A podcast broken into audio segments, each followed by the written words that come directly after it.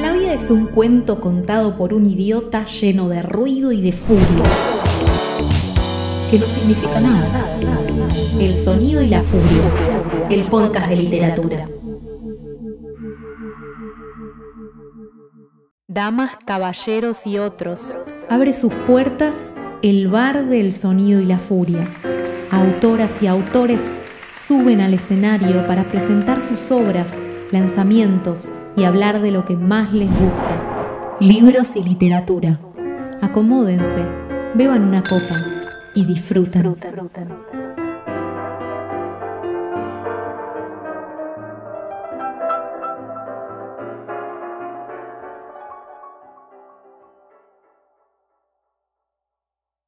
Hola a todos los oyentes del Sonido y la Furia. ¿Qué tal? Mi nombre es Lorena Hidalgo. Soy marplatense, diseñadora gráfica y desde hace unos años me dedico a la escritura de ficción. Me encanta el suspenso y debo confesar que el tema de la muerte es una de mis obsesiones. Hoy quiero presentarles mi libro de cuentos Lo Inexorable, publicado por Ediciones Diotima. Se trata de una colección de 13 relatos que son atravesados por la muerte pero que pone el énfasis en el recorrido previo que nos lleva a ese final. Todos vamos a morir, es cierto, pero si fuéramos capaces de saber cómo o cuándo, ¿querríamos cambiar nuestro destino? En lo inexorable hay relatos cotidianos que se cruzan con el fantástico. Se van a encontrar, por ejemplo, con un malentendido que los dejará bajo tierra, con la espera interminable de un asesino y con situaciones en donde una decisión precipita el resultado. En cada cuento, la muerte tiene un plan distinto. Puede jugar, negociar, incluso hasta dejarlos participar. Eso dependerá de cada lector.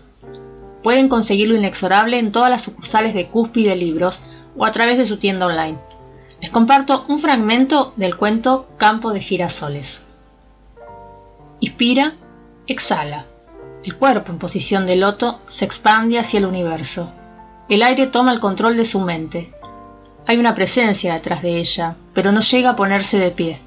Abre los ojos y ve el reflejo del arma sobre un espejo. Escucha la detonación. Todo se vuelve negro. Respira, lento. Desde la profundidad del abdomen, nadie agota hasta el último resquicio de espacio con aire. Libera toxinas, expulsa demonios. Abre los ojos, el espejo, el verde intenso de un parque, edificios recortados contra ese fondo y su cuerpo por delante.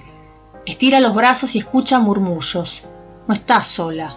Hay otras personas sentadas a su alrededor. Un profesor despide a la clase y nadie actúa como en cámara lenta.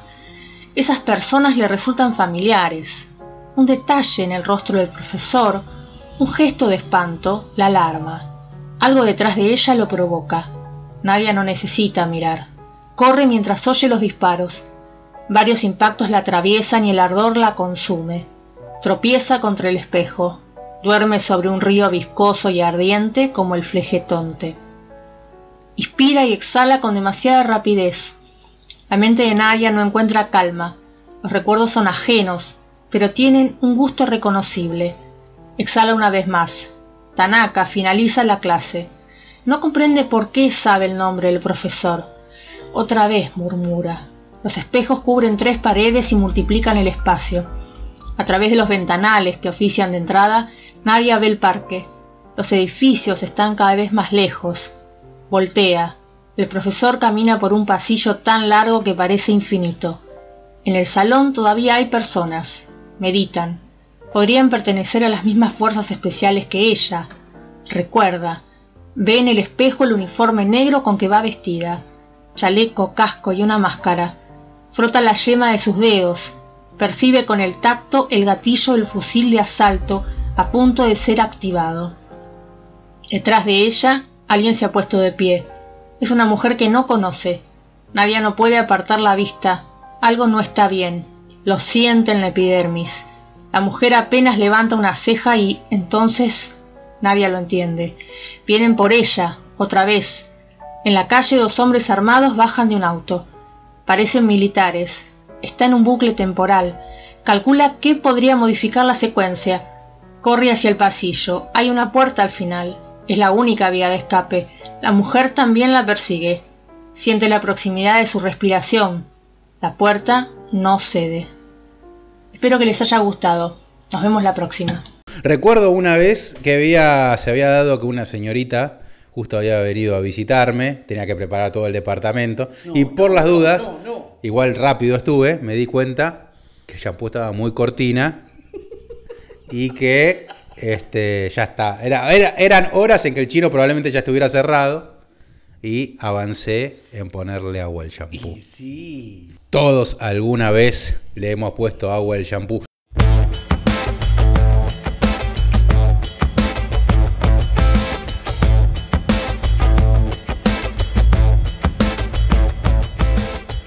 Sean bienvenidos y bienvenidas al Sonido y la Furia, Matías Pertini quien les habla. En esta oportunidad vamos a hablar de un grande, pero antes voy a introducirlos con una persona que más que capote es capo y es el señor Luis Alexis Leiva. Muy buenas noches, gente. Digo muy buenas noches porque por supuesto la literatura sucede de noche y hoy eh, va a suceder durante muchos años en realidad porque hay algo de duradero, de investigativo, de ficcional y de realidad mezclado en la obra que vamos a trabajar hoy, ¿no, Mati? Una obra del carajo, obviamente. Creo que A Sangre Fría de Truman Capote debe ser uno de los libros que sin dudar está entre los mejores del siglo XX. Después podemos ponernos quiquillosos si es el primero, el segundo, el quinto, el décimo. Está ahí, sin lugar a dudas. más destacados, seguro. Aparte porque inaugura este, un, lo que se conoce como non-fiction, más allá de que ahora vamos a discutir qué tan non-fiction puede llegar a ser, pero digo, esta idea de tomar un hecho de la realidad y con narrarlo con elementos de la literatura, es algo que inaugura Capote, más allá de que ya está levantando la mano, lo veo al fondo, lo veo atrás tuyo, gente que levanta la mano y dice, eh, pero Walsh, pero, Walsh, y Walsh, y Walsh. Claro, pero Walsh no tenía ese, es, bueno para arrancar a hablar sobre ese tema, me parece.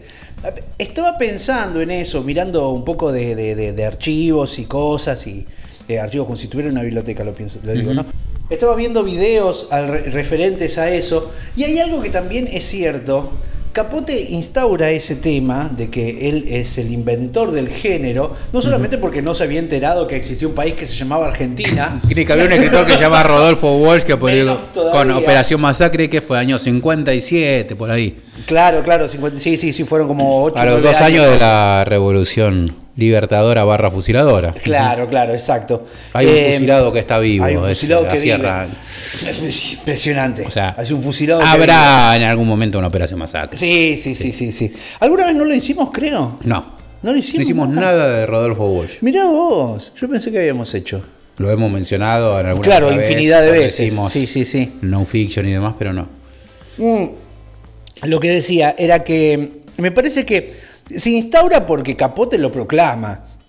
Digamos, porque él, a fuerza de, él, decirlo, lo instaura. ¿Por qué? Porque, digamos, hay cosas que existían, pero nadie, nadie dice son mías o, se hicieron. Digo, si vos te pones a pensar, no sé, Hemingway también contó historias reales con cuestiones literarias. Claro, no, pero digo. Existía, lo único que lo que hace, existía desde la este, biografía, si se quiere, no contar cuestiones reales o hechos históricos de personas que lo habían vivido, lo que hace Capote es trabajar desde el periodismo, desde un hecho que, él no tenía nada que ver y que va hacia allá. Y vamos, a, y vamos a charlar también un poco de, esa metodología literaria que hace él, porque es realmente interesante lo que hace él. porque lo que hace él no lo hace Walsh, no porque sea menos, a ver, no tiene que ver con eso. Porque Walsh no estaba buscando lo literario. Walsh no estaba buscando esto que busca Capote. No lo sé, ¿eh? no lo sé. él sí sabía que lo estaba haciendo, sabía que lo estaba haciendo, mm, pero él estaba interesado en el caso más que en, el libro. Capote estaba más interesado en el libro. No, y no solo en el libro, Capote estaba interesado en él convertirse en una estrella. claro, claro. Eso es lo la, fama, en su obra cumbre. Claro, Capote lo ves desde esta es mi oportunidad de convertirme en el gran artista que yo ya soy. Claro. De demostrar al mundo quién yo soy. Si agarro esta historia como podría agarrar cualquier otra. Exacto. Creo que va por ahí y además, bueno, Capote obviamente en Después se ve involucrado, hay un, todo un tema. No, no, pero en su búsqueda artística ya Capote ahí rebalsa, cosa que Walsh no. Claro, Walsh no está buscando Walsh ser está buscando un gran escritor política incluso. Claro, y está tratando de, de mostrarle narrar a los algo de, demás. de su militancia, decir, voy a denunciar todo esto que ha ocurrido. Y quiero que la gente sienta lo que esta gente sintió o lo que a mí Y me hace ahí, sentir. creo que lo que hace es quiero demostrarlo, quiero Claro, pero además porque los recursos literarios que usa Walsh van hacia la identificación con la gente y el tratar de demostrar cosas que no se pueden mostrar documentales, sino que tienes que vivirlo desde lo literario, porque hay una superioridad en lo literario y lo documenta, en- eh, por sobre lo documental, en que te hace sentir cosas porque es arte. Pero Walsh lo utiliza con el fin de mostrar y denunciar. Está concentrado en el caso. Sí, yo que también creo que ahí hay algo Capote que- está Capote- en literatura, en el arte. Él está queriendo meterse ahí. Lo, lo hace mierda a él, a la gente, a todo el mundo. Hace un despelote que no se puede historias que hay creer. alrededor de este libro. Vos o sea, vos sabías la historia de la fiesta que hace Capote para presentar su libro. Sí, sabía que había hecho una fiesta. No sé si, si estamos hablando de las mismas cosas. La, a ver. misma- la fiesta de los 500 invitados en un, un hotel prestigiosísimo de Nueva Y York. que lee el primer capítulo. que eran los 500, eh, eh, 500 invitados Sí.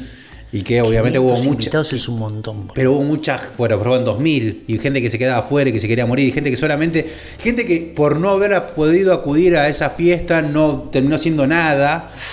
Este, no, era- fue como el evento de, de Estados Unidos del siglo XX, era el lugar donde si estabas Er- er- Era historia. algo. Estabas haciendo historia, Si sí. no, estabas, quedabas tachado de por vida. No entraste a la fiesta de Capote, que era una fiesta que aparte él había diseñado en blanco y negro.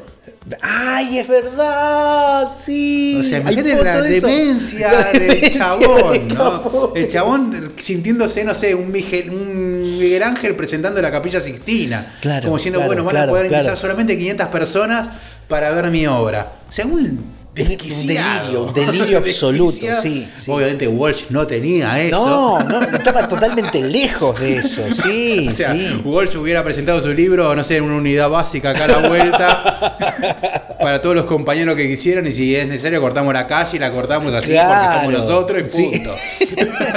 No tenía ninguno de esos Este, intereses. Era otra cuestión totalmente distinta. Por eso digo que eh, en ese sentido Capote sí es el inventor, porque él lo declara, él lo, lo instaura. Walsh no lo instaura como un género. Él, no, él sabe que está escribiendo algo que no sabe si se escribió, no, él no tiene conciencia No. de que está haciendo algo nuevo en la Tampoco, literatura. es verdad, no. ¿Eh? Probablemente no tuvieran ni Claro, idea ni, de ni que idea estaba de que él inventando está. un género. Claro, eh, Género que después, obviamente, inspiró, no sé, desde Caparrós con la voluntad. Todos, en todos. adelante. A todos los Tomás Eloy periodistas en adelante, Martínez, sí, sí, sí, de sí. Bonazo, un sinfín de, de- de escritores, barra periodistas que han hecho obras maravillosas. Como, bueno, ni que hablar en nuestra literatura de non-fiction, desde la voluntad hasta el libro de Tomás Eloy, este, el Santa Evita, que es, por Dios. qué, qué tre- qué tremendo, qué tremendo eso. libro, Sí, la- sí, la- sí. la- lo de la fuga de Trelew, o sea, bueno, un montón de textos que han sido una respuesta a, a- a lectores en su momento de Operación Masacre. Así que, sin lugar a dudas, no es que le estamos bajando el precio a Walsh acá, pero ni de casualidad. No, no, no, no, totalmente. No estamos pensando en, en eso. Y, y además porque que después de. Capote, un montón de gente, eh, un montón de escritores hicieron lo mismo, usaron los mismos recursos. Porque lo que te- ¿qué tenía Capote? Capote era un, bo- un bocatrapo. Él hablaba de lo que estaba haciendo, todavía no lo había terminado y ella decía lo que estaba haciendo. Entonces, todos dijeron, ah, pero esa novela no va a tener futuro, mientras estaban escribiendo algo parecido. Y como a él le tomó mucho más tiempo, ¿no? Norman Mailer saca una novela que lo había criticado, le había, había sido particularmente amable con Desayuno en Tiffany, pero que después lo criticó con este intento de lo que hizo, como decís vos, cuando presentó la fiesta, cuando hizo las primeras crónicas, antes de que sea un libro, eh, Operación Masacre. Ay, perdón, Operación Masacre, no. Mirá, ya me- se me mezcló todo. A sangre fría. Eh, entonces, él ya decía lo que estaba haciendo, porque él sabía que era maravilloso lo que estaba haciendo, que era genial lo que estaba haciendo. Es una de las pocas personas, o de los pocos artistas contemporáneos, siglo XIX, siglo XX, quiero decir, que, eh, que son genios y saben que son genios. O que hacen cosas geniales. Más que genios, creo que hacían cosas geniales y sabían lo grosos que eran. Entonces él sabía que estaba haciendo, que estaba revolucionando todo cuando lo estaba haciendo. Y eso hace que otros empezaran a copiar lo que él quería hacer. Eh, eh, Capote quería ganar el, el Pulitzer y el, y el, el- Booker Prize. Mm, claro. El Booker, Awards, el Booker Prize Awards. Vendió con ¿no? 5.000 ejemplares en tres meses igual. Claro, bueno, ahí está. ¿Por qué? Porque eso le daba fama en la crítica literaria. No lo gana él. Y eso lo destruye también. Porque él, igual nada le hubiera bastado. A Capote no le hubiera bastado nada. Gran error por parte Claro, de él y lo gana Myler con un libro que es prácticamente una copia del trabajo que hace él en ese sentido. Hubo dos cuestiones que lo atormentaron a Capote. Este, el otro Además es- del alcohol y las drogas. No sé que- hasta qué punto en esa época probablemente. De pastillas tomaba un montón. Sí, en esa época sí, ¿no? Zarpado, Claro, sí, depresivo. sí. Este, pero bueno, más allá de todo eso, también lo que lo perturbó a él fue que Perry Smith, que vamos a hablar luego, personaje Sí, de este sí, sí. libro, personaje barra personaje real, barra este, persona, sí. había escrito su ópera, su A Eh, Sangre Dick, Fría. Fue Dick. Dick Ah. Dick fue. Dick Hycock, claro, sí. Claro, Sí, no Perry Smith, es verdad. Perry Smith es el, el con el que él tiene esta relación, la que no relación, se pero es el otro, sí. el otro El escribe, otro, claro. Que después se compra, lo Fue compra otro poco, periodista. Hace muy poco salió esa data. ¿Sí? Sí, No, sí. Yo lo leí del- hace unos años igual. Por eso, hace, en ese tiempo, hace, no sé, en 2017, 2016 Ah, habrá sido. Bueno, sí, yo lo leí en un momento y dije, ah, mira, había otro manuscrito que había escrito el chabonete que se lo compró un periodista, que Claro. luego muere en un accidente de tránsito. Y ese libro queda en la nada, pero es el A Sangre Fría, lado B. O sea, Claro, la versión de, de Dick. Sí. Sí. sí, sí, No, hay Y unos no se sabe nada de ese libro igual. No, se sabe que es eh, que, mm, que parece que, a- que según la versión de Dick, eh, de, de- de Richard, ¿no? Es de- Richard, ¿no? Sí, Richard es por Dick, sí. Eh, Ah. Dick es por Richard, creo. Claro, sí. Richard Eugene Hickok. Ese, sí, sí, sí, Richard. Eh, él escribe y parece que él dice que el asesinato él lo hace por encargo, se lo pide a alguien y alguien le paga. Lo cual nunca es su motivación. demostró. Nunca se demostró eso tampoco. Y, y el que de capote no. Que, No, que no. eso es lo maravilloso también No, del libro. bueno, de ver eso ya vamos a Ahora cuando entremos en eso, Sí. es tremendo. Pero parece que Capote mismo le, eh, hizo ac- acciones para que ese libro no salga. Sí, no, no, claro, sí, sí. Él- de hecho, él se ofreció comprarlo. Claro. Él le dijo a Dick, te lo, te lo compro, y después, bueno, Dick ya no estaba. Claro, algo le En pasó. el medio pasó algo y ya Dick no estaba. Pasaron pero Capote, cosas, dijo la orca. Desesperado, totalmente desencajado. No, no quiero que aparezca otro libro que opaque mi obra. No, no, no, sí, sacado, Este, sacado total. totalmente sacado, le ofreció, no sé, hasta su vida a cambio de. Dicen que en la cárcel eh, Dick quería mant- mantenía correspondencia con el periodista al que le estaba vendiendo el libro. Ujú. Sí, sí. Y de repente- No, se me fue el nombre, pero. No, me te acuerdo si era uno sí. de otro diario Que es importante. el que luego muere en un accidente de Claro. tránsito. Y este hombre dice que. Bueno, y en la cárcel después salió un- un- un- digamos, una regla donde no se podía tener comunicado ni por cartas ni personalmente con los, con los presos, menos capote. Excelente, boludo. Y ahí cuando Capote le quiere comprar y el otro no se lo Eh, no claro, a claro, claro. Y empieza a hacer todo un, un tema ahí. Parece que, bueno, Capote paga. eh, esto lo, lo pueden ver también en las películas, como él Ah. paga abogados para retrasar el, el- ¿cómo es? El- la ejecución. Abogados que los defiendan mejor. Todos tenemos en la mente ahora a Capote como Sigmund Hoffman, más que como la foto Uy, que tenemos de impresionante, qué papel impresionante. Impresionante, pero No, no, tipo, al cuadrado. No se puede creer lo que hace. El director, el director de la película, un genio también. Digamos, las escenas, cómo lo capta a él, haciendo gestos y caras. Y Sigmund Hoffman hablando con esa vocecita, es una cosa de se loco. puede creer, sí, sí, sí. Sí, sí, sí. Y, mm, pero tremendo lo que él se involucra en, en- en la historia y lo que significó para él, porque también fue su tope de dama, digamos, fue su, su Su lugar explosión. más alto y fue su decadencia. Porque a partir de donde él llega arriba, empieza a bajar. Sin embargo, para mí los mejores textos de Capote están por venir.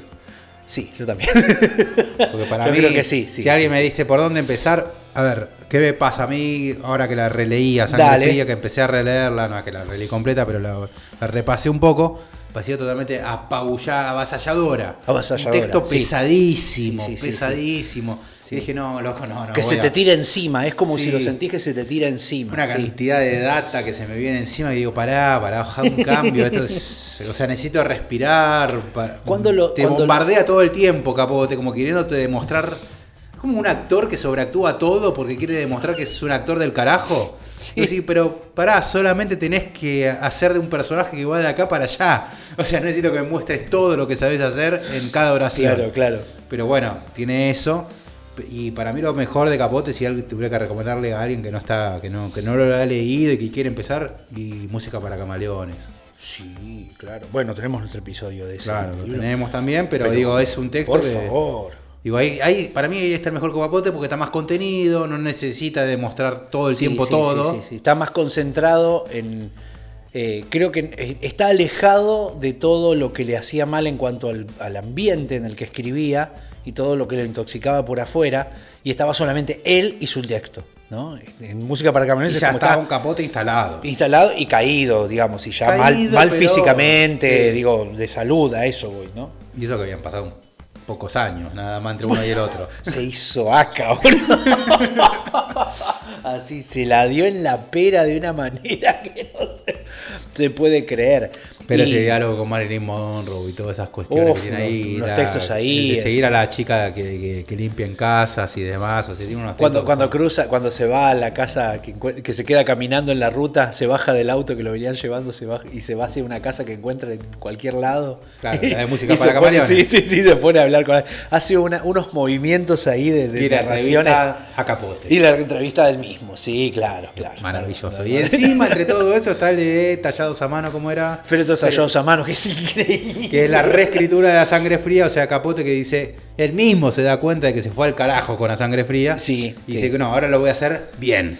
Claro, él, él- o sea, Y hay algo ahora la ahí. historia. Hay algo ahí en Capote que se demuestra en ese libro también, que él está más preocupado por la literatura que por todo lo demás. Todo, la humanidad le chupa un huevo a él. O sea, él quiere ser el más grosso de los escritores del siglo XX. O sea, es, es un ambicioso. Esa ambición, ¿no?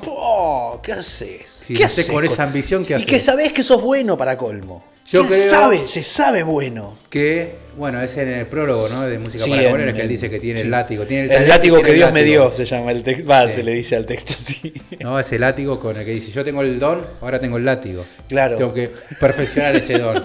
Lo que Dios me dio lo tengo que pulir más todavía. Claro, entonces él- en la sangre fría hay un, hay un contexto y es difícil, por eso te proponía que lo hagamos en esto en tres partes y que veamos cómo, eh, porque claro, es difícil hablar de un caso como, como a sangre fría sin caer en el, en, en- el biografismo de la historia, porque está apuntado a eso.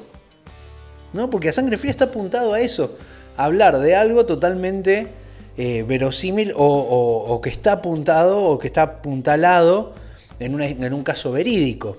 Y a partir de ahí va a ser difícil, pero vamos a intentar hablar de los méritos literarios y de un poco de este libro en el próximo bloque. ¿Te gusta lo que hacemos y querés ayudarnos? ¿Te gustaría elegir y llevarte libros geniales todos los meses? Suscríbete a nuestra biblioteca El Sonido y la Furia.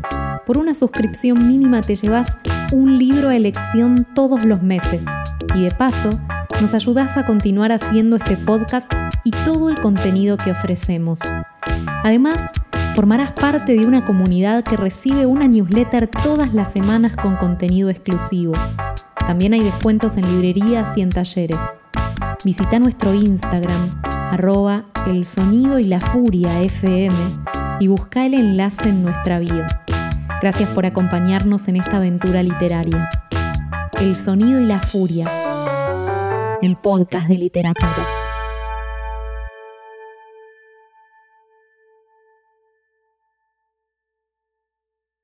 El pueblo de Holcomb está en las elevadas llanuras trigueras del oeste de Kansas, una zona solitaria que otros habitantes de Kansas llaman allá. A más de 100 kilómetros al este de la frontera de Colorado, el campo, con sus nítidos cielos azules y su aire puro como el del desierto, tiene una atmósfera que se parece más al lejano oeste que al medio oeste. El acento local tiene un aroma de praderas, un dejo nasal de peón, y los hombres, muchos de ellos, llevan pantalones ajustados, sombreros de ala ancha y botas de tacones altos y punta afilada. La tierra llana y las vistas enormemente grandes. caballos, rebaños de ganados, racimos de blancos hilos que se alzan con tanta gracia como templos griegos son visibles mucho antes que el viajero llegue hasta ellos. Holcomb es visible desde lejos, no es que haya mucho que ver allí, es simplemente un conjunto de edificios sin objeto, divididos en el centro por las vías del ferrocarril de Santa Fe.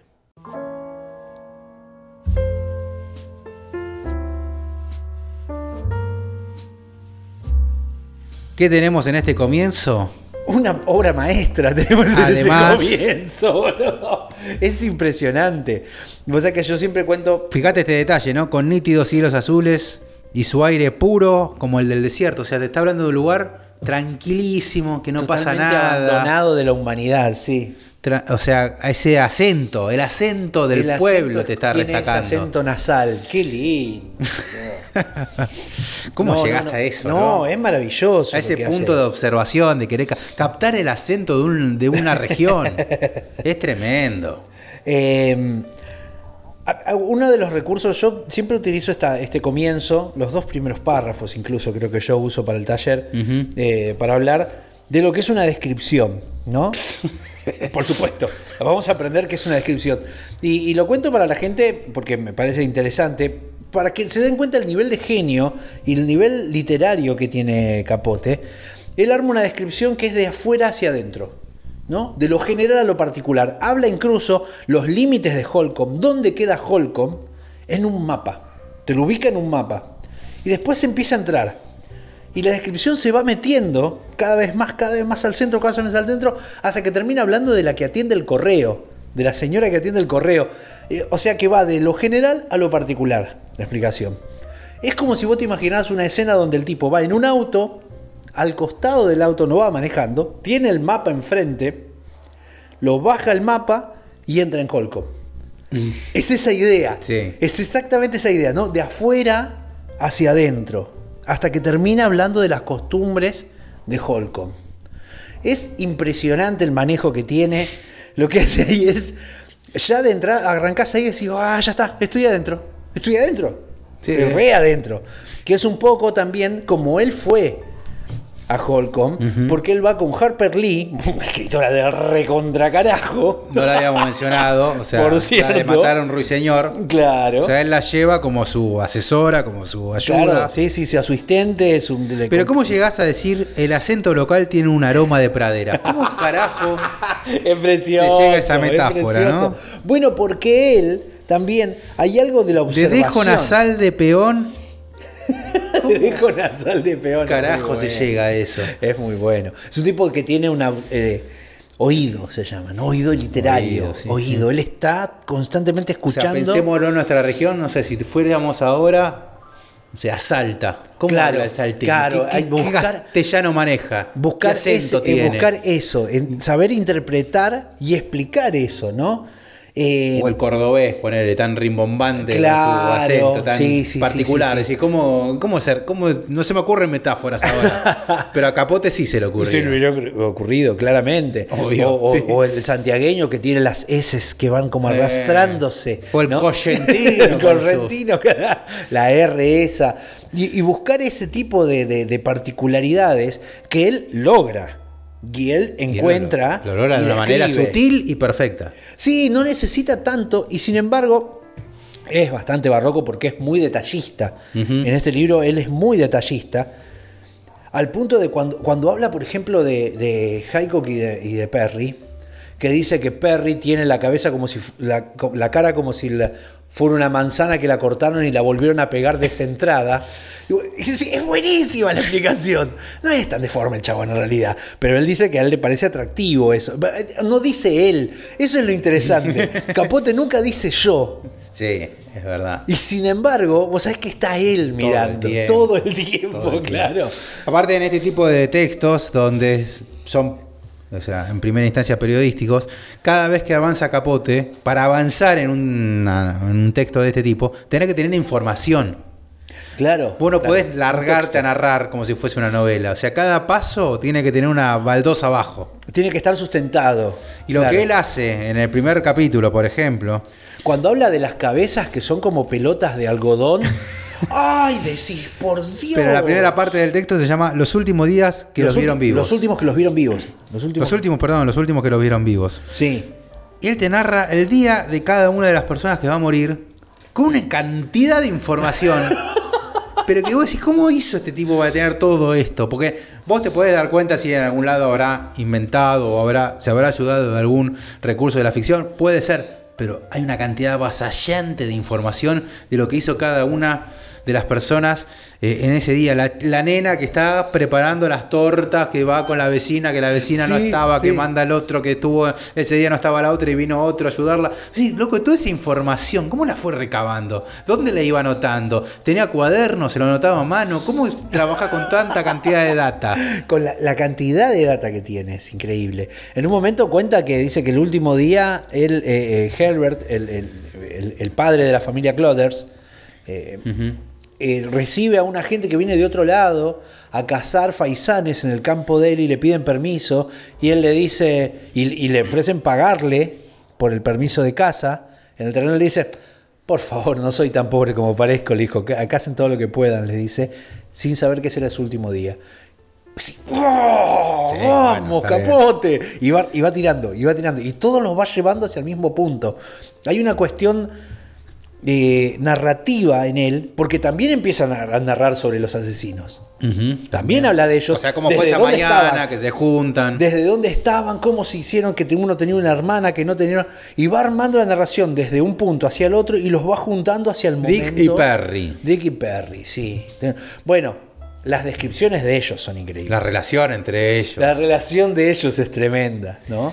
Pero todo eso es data. Data, data, todo eso. Data que el tipo fue recabando.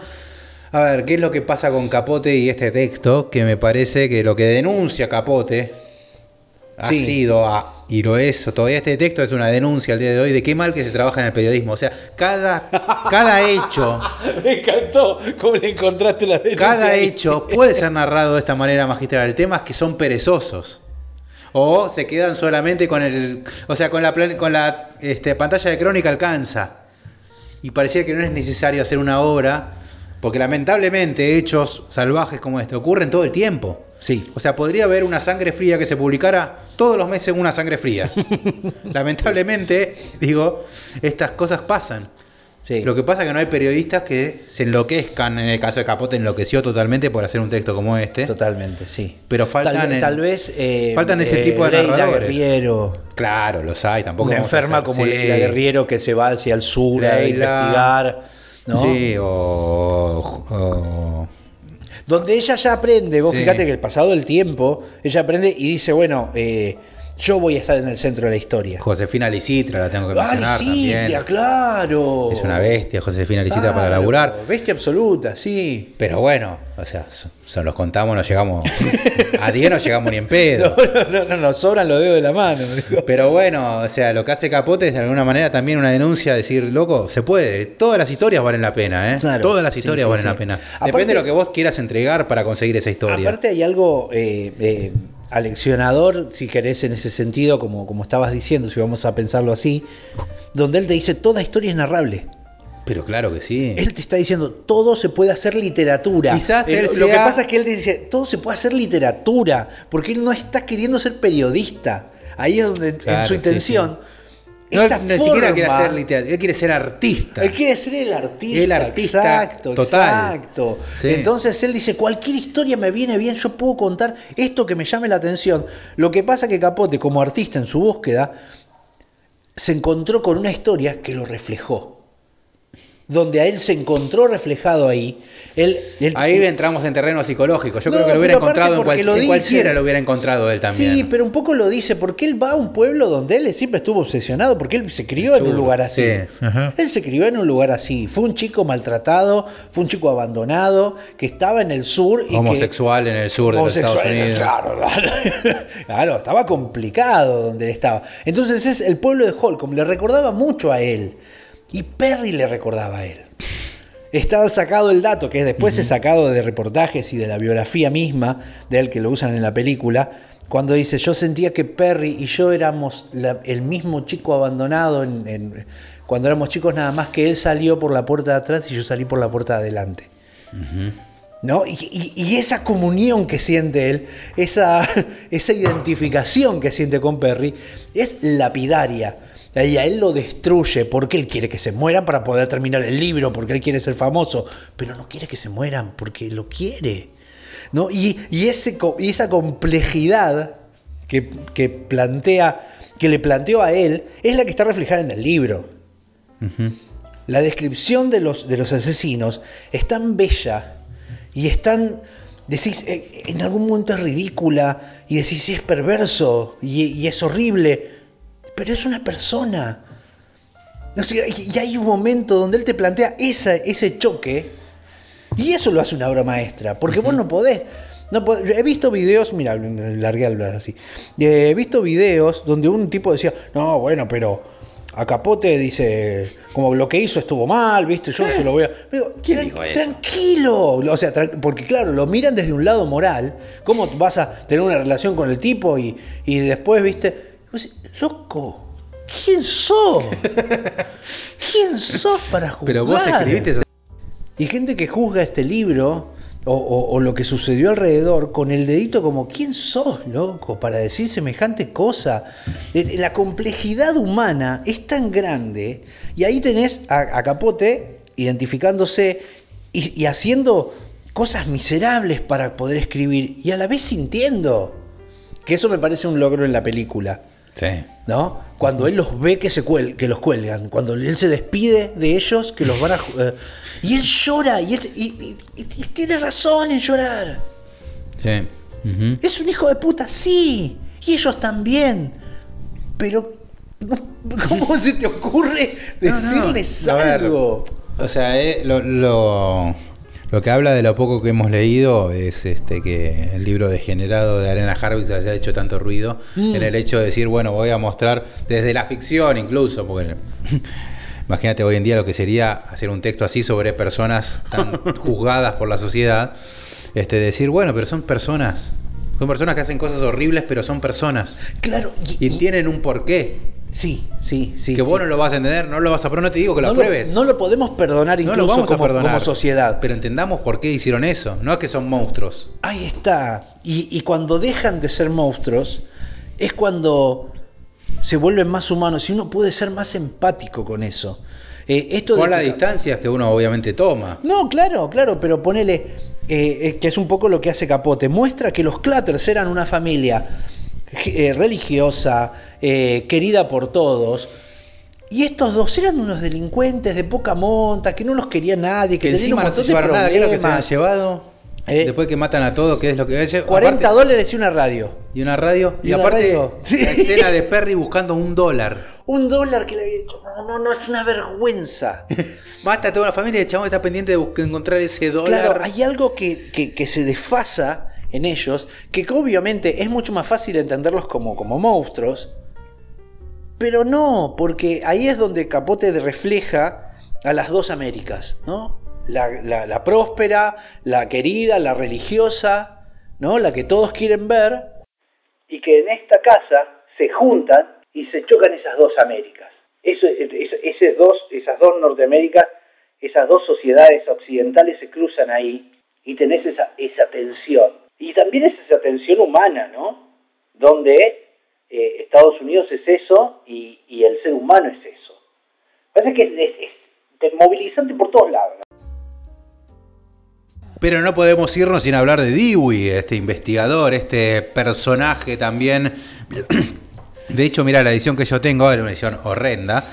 Este, de una colección de la Nación que es Policiales de colección. O sea, esta novela la presentan como un policial. Bueno, O ponele. sea, la ponemos acá entre. eh, Sí, sí, sí, entre Sherlock Holmes. Entre Sherlock Holmes sí, y Marlowe. claro, claro. Pero bueno, no Un sé. poco raro, ¿no? qué estaban pensando, pero la conseguí muy barata, obviamente, porque esta colección era muy barata.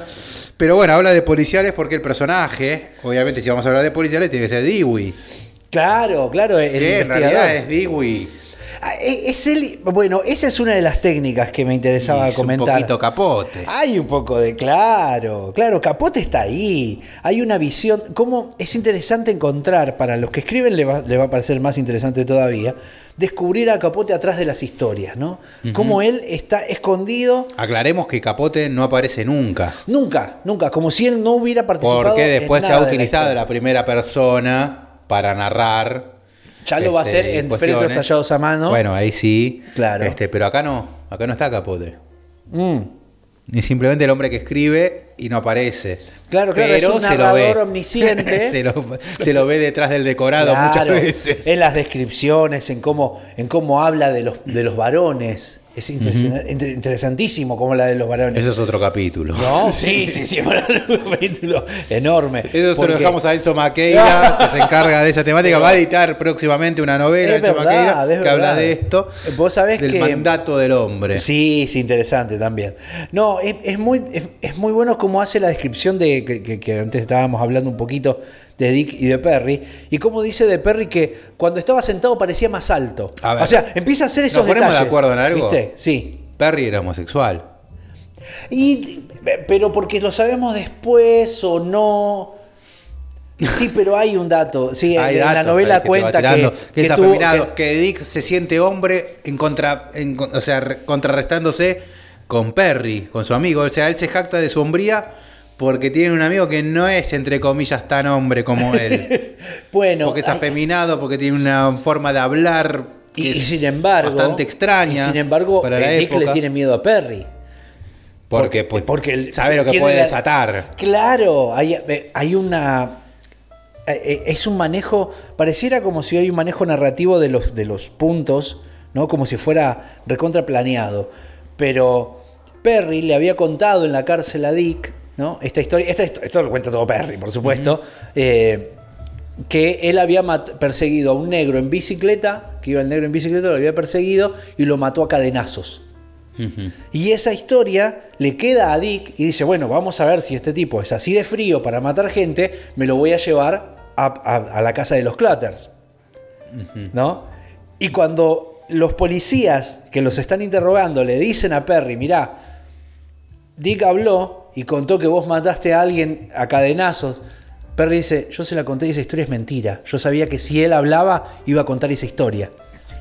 Sí. Entonces me mandó al frente. Entonces ahí se desvela todo, se desarma toda la coartada que ellos arman por, la, por lo que había pensado Perry. Era bastante inteligente Perry Ah, también. claro, sí, sí. Perry era muy inteligente. Pero muy era el weird, era el raro él. Sí, sí, sí. Era raro siempre, Perry. Siempre, siempre. Por eso, después concateno y digo, claro, probablemente haya sido un caso también de un joven homosexual en un lugar donde no se puede decir. claro. Y donde él tiene que ocultar un montón de cosas y que también explota. Sí. Porque es muy difícil estar callándote un montón de cuestiones. Bueno, volviendo, volviendo a pensarlo como un casi como una. Y una por eso es de- de- empatía también con Capote. Eso porque Capote obviamente se ve reflejado en él, dice. Por eso esa idea de yo salí por la puerta de adelante, él salió por la puerta de atrás. Exacto. Tenemos la misma historia los dos, los dos nos estamos callando lo mismo. y ninguno de los dos puede decir esto abiertamente. Claro, claro, no podía decirlo, por, por Capote ya lo decía, pero digo. No sé, en- ¿sí? infan- No sé tanto sí, de sí, él, sí, no. él tenía pareja, él tenía pareja Ah, para mira. todo el mundo, sí, sí, sí. Pero lo que había era. Él sabía que se estaba exponiendo a eso en una infancia muy, muy traumática. Ambos tenían una infancia muy traumática. Él con solo su hermana que no lo quería ver, a Perry, digo, ¿no? Y, y que decía que tenía, había tenido un accidente de piernas, se le había quebrado las piernas y le habían soldado mal, que tenía las piernas como más cortas y tenía un torso grande. Ah. Y hace unas descripciones que vos decís, hijo de su madre, qué observación. Sí, sí, Qué sí. nivel de observación de este hombre. Sí, sí, sí. No, No, no, es brutal, es brutal. Cuando, cuando el están en el- trabajo. que hay un ahí, momento ¿no? donde están Es en un el- trabajo de 24 horas por 7. Sí, sí, está todo el tiempo en eso. Claro, lo consumió, lo consumió, consumió, totalmente. sí, Estaba, cuando decía que No que- puede salir bien de algo así. Aparte, y vos imaginate, él viendo las confesiones o tomando testimonio de las confesiones. Dice que la cantidad de, o sea, de hecho está, o sea, se ha sabido la cantidad de notas que tomó, la cantidad de, de manuscritos que hubo, es una, una pero es una- o sea, es incomprensible para un ser humano. claro, claro. Sí, sí, la cantidad de Sí, notas sí. que ha tomado, Ah, en Porque momento- aparte en esa época tampoco que la tecnología te ayudaba, que vos ponías un grabador. No, No, era claro, todo a no mano. Sí, sí, era Él, él se jactaba de tener el, de recordar el, creo que hasta el 75% de, de, de las conversaciones literales, dice. Hecho estudios, casi parece Sheldon, Sí. ¿viste? El Claro, no es que ibas a una cárcel con un celular y lo ponías a grabar. Mm. No había ninguna posibilidad no, de de algo así. manera. Y, y otra, una cosa, recuerdo una, cuando Dick se para después de que le, le dicen, bueno, dejaste un cabo suelto, después de matar. No contamos mucho la historia porque esto lo van a encontrar en cualquier lado y si no lo saben, está bueno que lo sepan y qué sé yo. Bueno, lo pueden, no, no es... Sí, una historia de homicidio acá a sangre Sí, fría, literalmente. Sí, sí, que de no, tantos que, debemos que es- conocer. que es un poco ridícula porque nadie sabe el motivo, el motivo se da en otros lados. Me parece que es eh, Capote lo encaró bien porque él supo que esto era una metáfora de otra cosa. En el sentido. Sí, un hecho eh, totalmente claro, sin sentido. este es, este- una ausencia absoluta. Sí, sí, o sea, bueno, entramos a un lugar, matamos a una familia entera No encontramos nada para robarme y los matamos igual, ¿no? Es como. y se terminó. No tiene ningún sentido. En un lugar súper tranquilo, ameno, como te dijeron, no sé, un Claro. pueblito de la costa, Sí, tranquilo. Sí, sí, como si en Santa Teresita hubiera pasado algo así, Sí. ¿viste? Que no, no pasa nada. Bueno, la cuestión es que hay un momento de una explicación donde, donde dice que le, está, le están haciendo el, el- el interrogatorio a Dick. Y Dick dice, cuando le dicen, dejaste, dejaron dos cabos sueltos, dice, sería un asesinato perfecto si no fuera por dos cosas, le dice. Una, ¿no? Una, que dejaron un testigo vivo. Y se van, ¿no? Y los investigadores se van. Y lo dejan ahí con la segunda que no saben. Y Dick sabía que él le había contado la historia a un amigo en la cárcel sobre los Clatters. Que de ahí es el que sabe por qué los Clatters, dónde vivían, si tenían plata o no tenían plata. Porque el amigo en la cárcel le cuenta. Ese se acordó cuando vio que había una recompensa y escuchó en la radio que habían matado a los Clatters. Él dijo, che, ese tiene que ser Dick, si yo le dije todo. ¿no? Entonces se acordó para la recompensa. Bueno, Dick se acuerda de eso y dice que y, y la descripción de Capote se para como un boxeador al- a punto de caer en knockout. Es buenísima. Se para incómodo y, y te tambalea. Sabiendo que va a caer en breve. Y lo, y lo peor, otra descripción que me acuerdo cuando dice que cuando llega a la casa de los padres, Dick, después de haber matado a los Clatters, Ujú. se tira boca abajo a escuchar la radio y, y que al padre le había llamado la atención porque, porque nunca se perdía un juego de, de béisbol. Es verdad. Y- bueno, y- pero, solo esos pequeños detalles. es increíble. eh, Del que- investigador, que- ¿no? Que, to- que tome, claro, esos detalles. Y que él cae, dice que cae boca abajo en la cama como si el sueño hubiera sido un arma que lo derriba. Pues es buenísimo. El tipo acaba de matar recién a los otros de la misma manera. Y esto es como si el sueño hubiera sido un arma que lo tira boca abajo en la cama. Capo. Para ir cerrando, ¿no? Este, se fue hacia los árboles, de vuelta a casa, dejando tras de sí el ancho cielo, el susurro de las voces del viento en el trigo encorvado. Las últimas líneas. Qué lindo, maravilloso. ¿Cómo se termina una obra mara- maravillosa? De una forma maravillosa. Qué lindo. No pierde nunca ese nivel, ¿eh? No lo pierde nunca a lo largo no, no, no, de mi edición. Igual es letra chiquita, 316 páginas, vos un poquito más, supongo. ¿Cuántas páginas tiene tu...? Eh, tiene el que tengo yo, que es de Bruguera, tiene 500 páginas. 500, bueno, sí, Y es un 444. O sea, eso habla de lo chiquita que es la letra de mi- Sí, mi también. Pero acá tenemos otro más, otro sangre fría de Six Barral y son 364. O sea, Mira, bueno, igual también, ¿no? O sea, metiendo. Pero qué potencia. Metiendo palabras a lo loco por página. mira, mira, mira, este, dice, era pleno mediodía en el desierto de Mojave. Perry, sentado en una maleta de paja, tocaba la armónica. Dick, de pie al borde de la negra superficie de la autopista, la carretera 66, tenía los ojos fijos en la inmaculada vacuidad como si creyera que el fervor de su mirada podía hacer que los automovilistas se materializasen. Dale, boludo, es buenísimo. Sí. Pocos lo hacían y ninguno se paraba a recoger al autoestopista.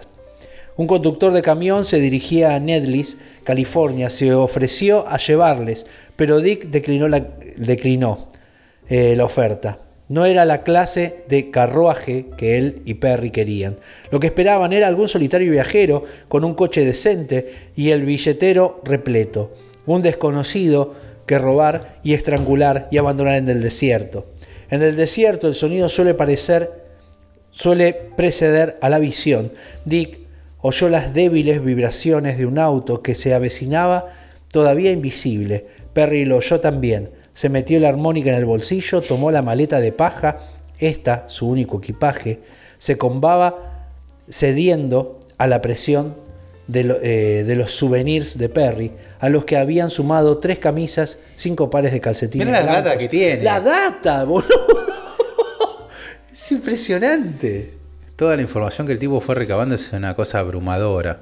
Claro. O sea, es imposible vivir como capote. Hubiera sido No, imposible. no. el Nadie nivel- quiere vivir como vivió capote. El nivel de obsesión. No, no, no, es sano, no, no te hace bien, no salís bien de algo así. Es un nivel de intensidad tan Ah. fuerte, tan fuerte, que eso es lo que hace, de alguna manera, es no, no lo hemos analizado a él como genio en la vez que hicimos el episodio de genio, pero qué parecido a un genio, Sí. ¿no? Qué ganas de cerca. ser un genio. Sí, sí, yo no Qué sé si era, pero qué cerca, ¿no? Yo creo que no lo era, quiso serlo y estuvo muy cerca, ¿eh?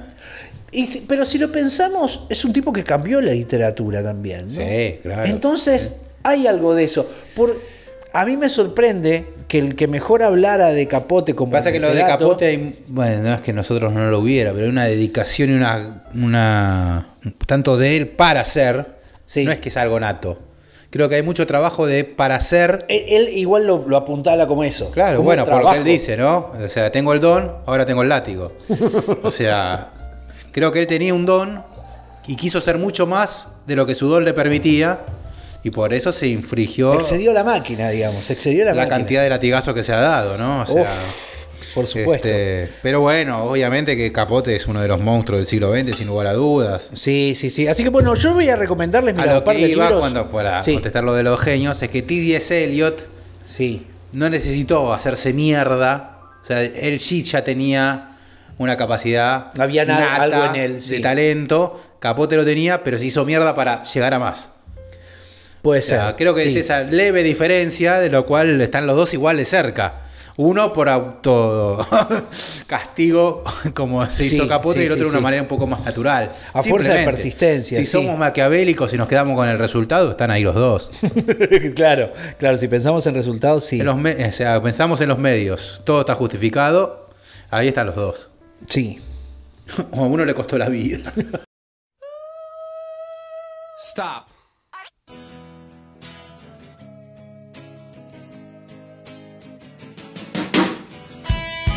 Finales aquí en el sonido y la furia. Vamos bajando un poco la- las ansiedades que nos ha puesto Qué Capote. tremendo, qué tremendo. Parece Este, que tengo ganas de seguir hablando. Siento que transpiré, siento que transpiré sí, haciendo sí, este capítulo de la cantidad mucho. de cosas para decir de este libro.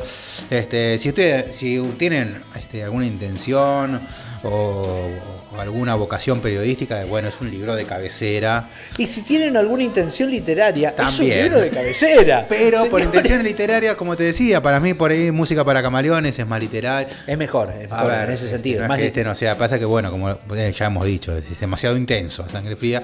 En música para camaleones hay un capote levemente más relajado, que tira Sí, pinceladas y arte y magia. Y después el último, como era el de. Eh, otra, no, em, eh, plegarias, Plegarias atendidas. atendidas. Sí, que no, que no salió completo. no, Esa- no salió completo, que ¿Vos ya es el sabés capote que- más relajado de todos. Vos sabés que Plegarias Atendidas eh, eh, se empezó a escribir antes que, que a Sangre, Sangre Fría. Probablemente, Y él lo fue estirando, estirando, estirando, porque él estaba, recau eh, digamos, re- y lo vuelve a escribir y lo revuelve a escribir todo, pensando en esta técnica que él empieza a encontrar en ponerse en el centro o no de las historias. Es, impresionante el laburo literario de Capote. La verdad que tenemos muchísimo que aprender de él todavía. No, Sangre Fría del año 65, Plegarias Atendidas lo empieza a escribir antes. antes. Lo este, no, no, lo publicaba después de muerto. Música para camaleones debe ser finales de los 60 Sí, sí. Y en el medio no hubo nada, ¿no? O sea, Eh, no, él murió en el hizo- 84. En el medio, antes de publicar, eh, antes de publicar eh, a Sangre Fría, escribió unos guiones y Claro, bueno, hizo otros trabajos, sí. Otros laburos, sí, sí, sí, sí. Tenía ahí como, como aparte. Mi capote era el año 24. Pero tengamos o sea que tenía 41 el años cuando caso- hizo esto. El caso de los Clutters, a- hasta terminar en la ejecución de los asesinos, fueron como 5 o 6 años. No, claro, sí, sí. Bueno, por eso, por eso la cantidad de data, la cantidad de. Del o sea, no- 57 al 62, fue 5 años, Sí, exactamente. sí, años. Hasta que sea, publicó el libro, ¿no? Por eso la cantidad de notas que tomó y demás que dicen que era abrumadora. O sea, este tipo es inhumano, ¿no? Todo lo que ha hecho, lo- cómo laburó. Digo, hay que meterse cinco años para hacer algo, ¿no? ¿Qué va? Lo que sea, para hacer una canción, un disco, una novela. Cinco años, 100%, 24 por 7 ha metido en algo. O sea, bueno. Yo voy a recordar la, eh, y recomendar la biografía de Truman Capote, de Gerard Clark, que tiene unos datos impresionantes, está muy bien hecho, es el biógrafo más oficial de Truman Capote y tiene una buena manera de, de representarlo y de, y de identificarlo a Capote. Por eso uno No sé si le hubiera gustado a Capote. Y después no, supongo que no, pero lo que pasa es que era medio así O y sea, habla... Capote tenía una idea de celebridad, no creo que le hubiera gustado que le cuenten sus miserias. No, claro. Supo, pero no tiene que ver solamente con las miserias, sino con el carácter que él tenía. Por eso. Y es interesante, está buenísimo verlo. Eh, es, es de, la mejor, de las mejores eh, biografías, si no la mejor que hay de Capote, porque analiza incluso las, lo- las Pero- repercusiones sí, históricas. pero- También están las películas. Claro, por eso, para los que no, para los que dicen, no, no, ni en pedo me voy a leer un libro autobiográfico de Capote, déjame de joder, busco un documental en Ojo, Netflix. igual no es autobiográfico, eh, es No, no, en este caso biografía, sí, sí, pero digo, antes que comerme 600 páginas de Capote, me miro algún video en YouTube y a la mierda. Bueno, hay películas también. Bueno, la, la la magnífica Capote hecha por... eh, Seymour Hoffman. Claro, es todo, es todo, es todo por. Seymour Hoffman. Sí, O sea, sí. para mí, sí, de hecho, te lo juro que cuando leo, música cuando leo música para camaleones y aparece Capote, lo imagino a Seymour Hoffman. Bueno, eh, hay algo interesante ahí porque también hay un contraste. Creo que al otro año o a los pocos meses se estrena, además de Capote, la película Infamous. Esa no tengo la menor idea. Infamous está protagonizada por Toby Jones. Es el mismo. eh, eh, es el guion. Se estaba escribiendo el guion casi para, en paralelo, nada más que no se sabían. Ellos no supieron. Esas cosas se saben en realidad y Supongo algunos que es habrá que medio a raro, sí, otro. porque O sea, agarran todo el proceso de la escritura, digamos, es la vida de Capote en el proceso mientras escribe. Qué casualidad. Qué casualidad. Obviamente es un gran tema, ese ya se charlaba mucho, así que eso eh, hace que las dos películas sean interesantes de ver. Toby Jones, ¿lo conoces a Toby Jones? No. Búscalo, mira, mira, mira, ponete, ponete a revisar. Toby Jones eh, es el. Actúa en un montón, La Jaula de las Locas, actúa él también. Ah, Eh, claro, sí, sí, sí. eh, es un gran sí. actor, sí. Sí, sí, sí. Decía la jaula de la loca si me acordé. Mira que vi 25 este, cuestiones distintas, pero ya sé cuál, a cuál te estás refiriendo. En lo de- Hasta la vi en el teatro, la jaula de las locas, imagínate. Mira, mira, yo te muestro acá la foto. Este, este, el que parece. Jabula. es igual a Kabula. es igual, es igual. No habla bien de Toby Jones, creo. No creo que se sienta halagado. Sí, tal cual. Eh, bueno, él hace un capote mucho más amanerado y más parecido al real. Vos lo ves y ves videos de capote y vos decís, es mejor. Es más parecido. Ahora, lo que hace Seymour Hoffman Hoffman. es interpretarlo. Y eso me parece que es aún mejor. Porque ahí hay un, eso ¿Qué es una lección de actuación. Lo podríamos poner como tópico abajo. Me gusta, me ¿Qué gusta. capote le gusta más? ¿El, ¿El de Toby Jones? Jones o el de Seymour Y va a ganar Hoffman? Seymour Hoffman ganó el Oscar, porque lo tenemos Pero más aparte presente. porque Simon Hoffman lo que hace es interpretarlo. Toby Jones lo imita, lo imita y lo imita muy bien, por otro lado. Hay, hay escenas de...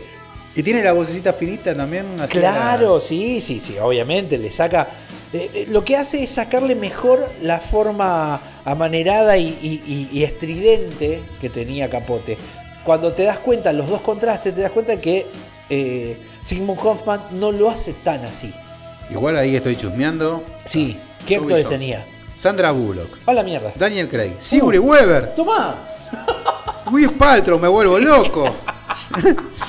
ya me la estoy bajando, hermano. Si, si está Will Paltrow, ya, pero estoy haciendo. Bueno, eh, Craig. Peter Bogdanovich. Bueno, ahí- ¿Qué lo parió? Sí, sí, sí, no, bueno, eh, Craig. Sandra Bullock haciendo de Harper Lee. O sea, Harper Lee nunca estuvo tan buena. Acá hay un error de casting, no sé qué pasó. Bueno, Perdón, Harper Lee, pero, Sí, sí, pero vos misma dirías, che, Sandra Bullock es mucho. Es como el día de mañana va a hacer la biografía de Partini y estamos llamando, no sé, a Lamote. Bueno, bajen un cambio. Tampoco soy para un Lamote. Claro, tranquilo. Bueno, eh, sí, pasa eso. Pero ponele, el error de casting, si querés, yo lo Con un huevo en- Miller me conformo. Yo vería un en Daniel Craig hace de, Daniel de Craig. Perry. Y no es Perry. No, si después de que dijimos que Perry era prácticamente un deforme. No, pero aparte era chiquito. Y era Cherokee. sí. O sea, tenía. eh, de- ¿Cómo es? La test de, de- de un hijo de, un mestizo con aborígenes. No, no, no era eso. Bueno, Daniel Craig hace de él, que es mucho más grandote. no sé, no, ahí, ahí la recontra pifiaron. Pero la pifiaron también en el tiempo, porque la verdad que el timing Sí, sí. salió De hecho, acá estoy viendo, o sea, costó 13 millones de dólares la película y recaudaron 2.6, o sea, un Uh, desastre atómico. O sea, ¿Quién 11 puso esos 10 palos? Perdieron 11 lucas. Claro, mirá los actores que tenía. Y claro, sí, vos te pensé que Daniel Craig viene por, Claro, aparte de Daniel por Craig el ya- catering. ya venía- claro, él ya venía pegándola con, con, con, Con los 007. con los 007, o no sé, es de 2006 que estoy viendo, no sé si ya. pero Sí, bueno, sí, creo que sí, creo que Estaba en vías de. Creo que sí. Creo que ya había hecho la primera. Pero Sandra Bullock no se te vamos, no, no va a salir de la casa Sandra Bullock tampoco por 20 Qué lucas. impresionante. Bueno, Infamous, y está buena la película. Me pasa que te digo, tuvo mal timing. Capote, la, la, la película Capote si la, se come todo. la, la opacó totalmente. La verdad que la película. Aparte del título, capote. Claro, sí, directamente. Ya está, ya se le quedó. o sea, desde el vamos ya se avasalló todo. Vos ponés capote, listo. Y es todo, y es, es todo, todo. es todo. No es esa sangre fría, es capote. bueno, Mati, ¿cómo, ¿nos vamos o no nos vamos? Sí, no, no, tenemos que ir, qué sé yo. Si vamos a quedarnos hablando de, de Sí, capote. sí. Durante años nos vamos sí, a quedar qué acá hablando. Es inabarcable, una Bien, bien, bien, brutalidad absoluta. Bueno, que no tenemos Hemos que- coincidido absolutamente en esta, en esta ocasión. Sí, sí, es No hay verdad. nada es que verdad. discutir. Teníamos ganas de hablar de él, ¿no? De lo que, o sea, es como, loco, Sí, mira pero- lo que pasa acá. Sí, pero Capote te, te- te lleva a eso, sí, sí. Sí, sí, sí, es demasiado lugar genial. Así que bueno, nada, le recomendar. De hecho, Sí. yo a Capote. che, subimos esa que traje de coso. ¿Qué trajiste? Al- al- eh, el, el de 6 barrón que traje, ¿lo subimos Sí. a la biblioteca? ¿Vos Ah, lo amasamos acá. Ya los suscriptores de este podcast lo han recibido de manera digital. Ah, cierto. Eh, digo, esto es amasado a mano, se llama. Sí, sí, pero Amasado bueno, a la vista. Podríamos armar un sorteo, alguna movida con, con este a sangre fría. ¿por Tenemos no? una sangre fría ahí para Pero ustedes. yo lo que te iba a decir es que yo a Capote lo leí muy, muy, muy, muy joven, muy, muy. Creo que menos de 20 años. Ah, mirá, mirá. Este, porque me, me lo habían recomendado un profesor que, que- que consideraba bastante. Sí. Y me ha dicho, no, vos tenés que leer, si querés ser periodista, tenés que leer música para camaleones de capote. Ah, música para que mañana Sí, arrancaste. yo arranqué con ese. Ah, sí, sí. Pero después me arrancaste enteré que era sangre fría. demasiado alto arrancaste. la obra de él, ¿no? Que después Claro. supe que Capote era ah, sangre fría. Claro. Pero arranqué por eso y me acuerdo que la primera impresión es qué bien que escribe este tipo. Qué hermoso que Y eso que estaba claro. leyendo una, una traducción, pero dije, esto es escribir bien. Claro, sí, sí. y sí, me sí. tengo esa impresión, ¿no? De Capote Claro, yo- es el hombre que escribe bien. El hombre que escribe bien, sí. Sí, a mí me pasó que yo escribí. eh, Porque es muy escribí, difícil no. explicar cómo se escribe bien. ¿Qué es escribir bien? Bueno, vos le dices a Capote y decís, este tipo escribe bien. Claro, claro. Sí, sí, totalmente. Que encuentra las palabras, que encuentra las formas, las, Las las metáforas, los tiempos, todo. Sí, sí, todo, está, todo sí, está sí, sí, perfectamente Eh, La hecho. estructura de A Sangre Fría es increíble, Ah, ¿no? bueno, Eso ya lo habíamos hablado. Pero digo, hay algo en él que tiene que ver con, con el tiempo de lo literario, ¿no? El saber entender el, la- eh, el timing, ¿no? De lo literario, el ritmo la literatura y el oído para la literatura, ¿no? Y él tiene todo. Sí, sí, la verdad que sí, es un genio, vamos a decir. Lo metemos Soy así un- de coletaje. Sí, sí, ¿cómo era que, que decía soy un, soy un santo, soy un genio? Lo que dijo él. Sí, aparte lo dijo él. Lo sí. dijo él. Bueno, a mí me llama mucho la atención eso, que nadie haya podido hablar mejor de Capote que él mismo. Soy alcohólico, soy drogadicto, soy homosexual, soy un genio. Pero todavía no soy un santo. Dice. Cul- Culmina, es muy buena. You never make a saint of me, cantaban los Rolling Stones. Claro. Pero nos vamos a seguir ¿Qué escuchando. vamos a escuchar?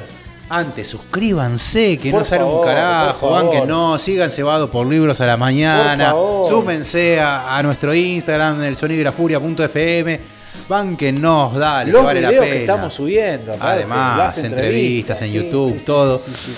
Pero nos vamos a ir escuchando In Cold Blood, justamente. Oh, canción de la claro. enorme banda llamada Alt G. Delta, bueno, es Alt más G en el código ASCII, así se llama la banda. Hasta el episodio que viene, gente, lean mucho, escuchen mucha música.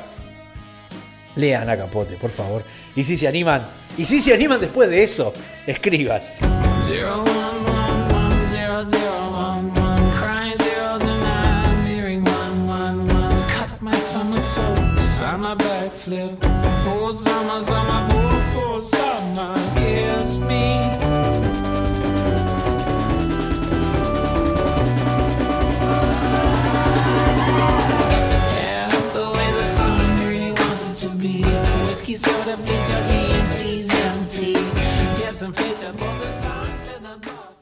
Tendríamos que inventar alguna manera, mirá, se han inventado tantas cosas, tendríamos que inventar una manera de que a la Coca-Cola no se le vaya el gas. No hay nada más intomable que una Coca-Cola sin gas. Es que la Coca-Cola es una porquería de por sí. es como la comida de McDonald's, es una basofia. Vos comer hamburguesa separada y es peor que una barfi. Sí, Pero hay algo. Y fría. Y es el Cuando marketing. se te enfría, Es el es marketing. peor. Es el marketing que hace que nos parezca Mm, sí. deseable un producto que no lo es. Ahora, cuando le pones al Fernet sin gas, es muy fiero. No, claro que sí, sí, sí. Pero no es lo mismo un Fernet con algo que no sea coca. Epa, no, no, claro, claro, no, no, no. Con otra bebida de cola que no Es sea coca, no. El maridaje perfecto. No, no, no hay manera, no hay manera. No, no. Es el branca y es la coca, Sí. como es Paul y es linda.